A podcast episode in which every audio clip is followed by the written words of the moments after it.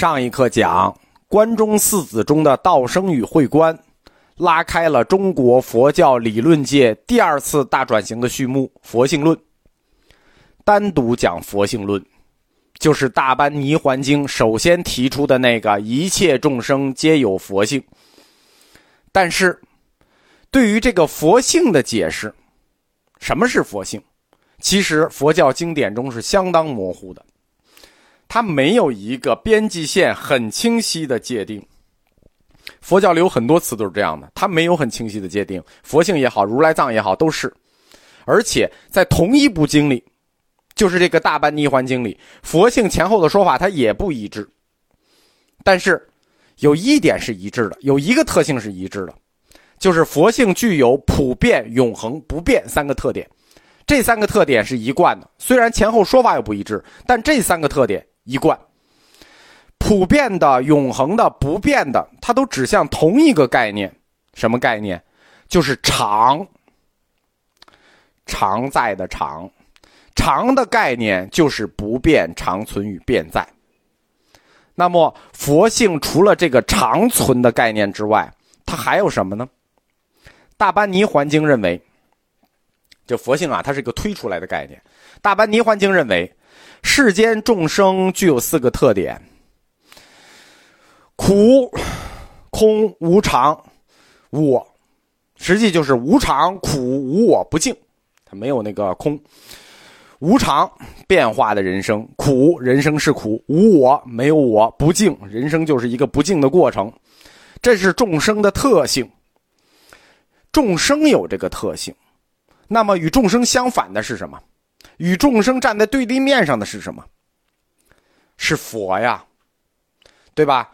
众生有这四个特性，佛站在众生的对立面上，他是不是这四个特性应该相反哦？就像照镜子一样，佛是不是应该有众生没有的品格？对吧？所以佛的特性站在我们的对立面上，每一个特性都与我们相对，并且相反。人这四个特性：无常、苦、无我、不净。那无常对应的是什么？无常对应就是常。无常去掉无，苦对应的什么？乐呀。无我把无去掉，对应的是我。不净那对应的什么？对应的肯定是干净嘛，对应的就是净。所以，佛性首先拥有那个变在性、永恒性的恒常。除此之外，它还应该拥有与人的这四个特性相反的四个特性：常乐我净。佛性的这个常乐我净，就被称为涅盘四德或者大乘四德。为什么说人人皆有佛性啊？是说人人都具有常乐我净的因素。只不过你现在是无常、苦、无我、不净，但是你拥有常乐我净的因素，只待你自己去发现。当你发现了自我的常乐我净，你就撇开了这无常、苦、无我、不净，那就跟佛没什么区别了。人亦当成佛，听懂了吗？这个逻辑，逻辑没错吧？佛性论的这个观点，等于彻底颠覆了鸠摩罗什所弘扬的大乘空观。佛学老师教你的那个无常和无我，就要被划进不究竟的范畴喽，等着被扫进历史的角落。常和我被明确为大乘四德，等于直接就把鸠摩罗什毕竟空的理论给干翻了。为什么佛性论的理论一出，在中国佛教界就如摧枯拉朽一般，把般若学给打倒了呢？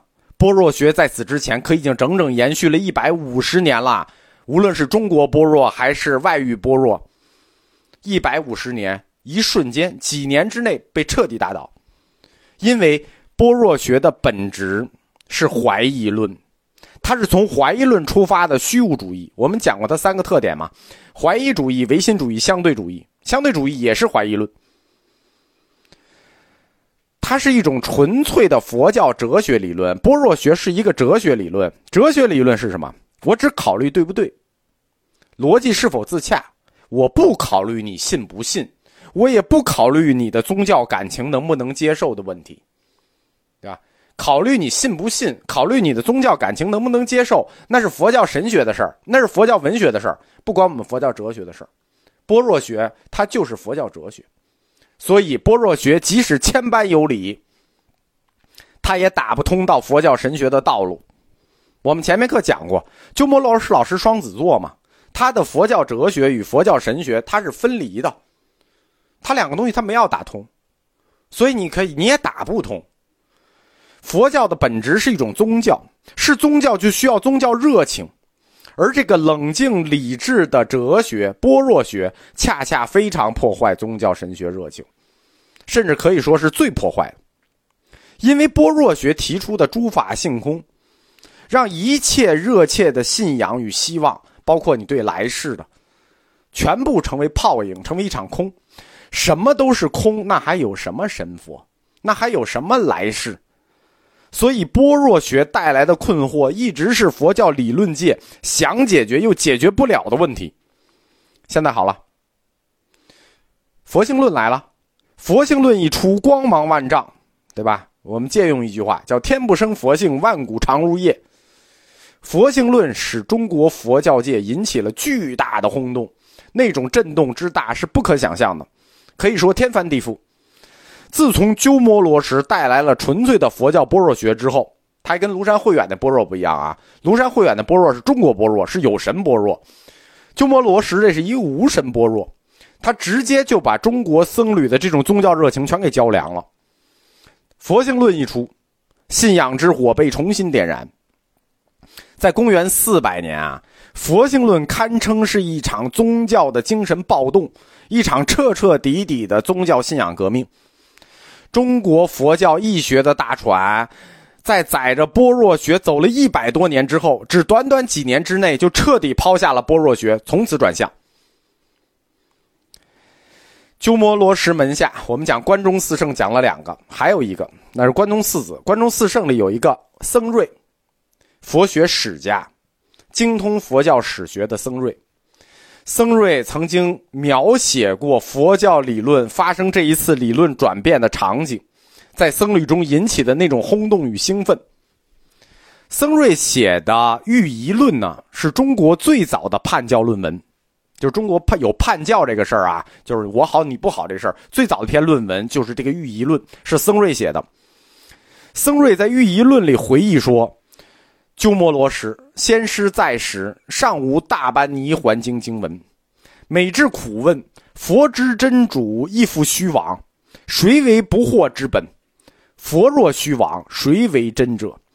积累功德，谁为其主？这些追问总得不到明确的答复。什么意思啊？就是说，先师在的时候没有译出这个大般泥环经，所以经常苦问。佛之真主亦复虚妄，就是佛是我们的真主啊，他也是虚妄的吗？如果他是虚妄的，般若学不是说一切都是虚妄吗？如果佛也是虚妄呢？那谁为不惑之本？谁是那个不惑的根本？佛若虚妄，谁是真者？佛都是假的了，谁是真的？那我们日常积累功德，谁为其主？那为了谁呀？这些追问得不到明确回答，对吧？跟鸠摩罗什答慧远一样，他就不会给你回答，因为这几个问题在般若学里，他不是没有答案，他是不该问，对吧？很多问题啊，你要考虑清楚你在向谁发问。这个问题在般若学里，他就不该问。僧瑞的中观论他没学好，他没有理解。般若学的一个特点，我们说般若学特点在什么？在破不在立，他在指出你问的错误，而不在于给出你答案。僧瑞接着说：“说若公得闻此佛有真我，一切众生皆有佛性，便当白日朗其胸襟，甘露润其四体，无可疑者。”他是说，若公就是鸠摩罗什老师啊，说若我的老师。等到这本经译出来，听到这一句“佛有真我，众生有佛性”，那就好像白日朗其胸襟，太阳照了我，甘露润了四肢。佛性论给了所有苦问这些问题的答案。僧瑞真是大错特错，他怎么混上关中四圣的？我就奇怪啊！他完全错误的理解了他的老师。老师不给答案，不是不知道答案，等佛性论来作答，对吧？鸠摩罗什什么不懂？他学问的精髓不在于回答佛的真假问题，般若学在破，佛性论在立，这是大乘佛教的两个阶段，两个学说，它不是一个层次的事情，不是一个阶段的事情。僧瑞还觉得，哎呀，我的老师不知道这些问题。啊，这个这个经译出来他就知道了，他真是太太小看他老师了，对吧？他也混上混混上关中四圣了，我就想问问他，他到底是懂没懂他老师教的东西？啊，讲过了。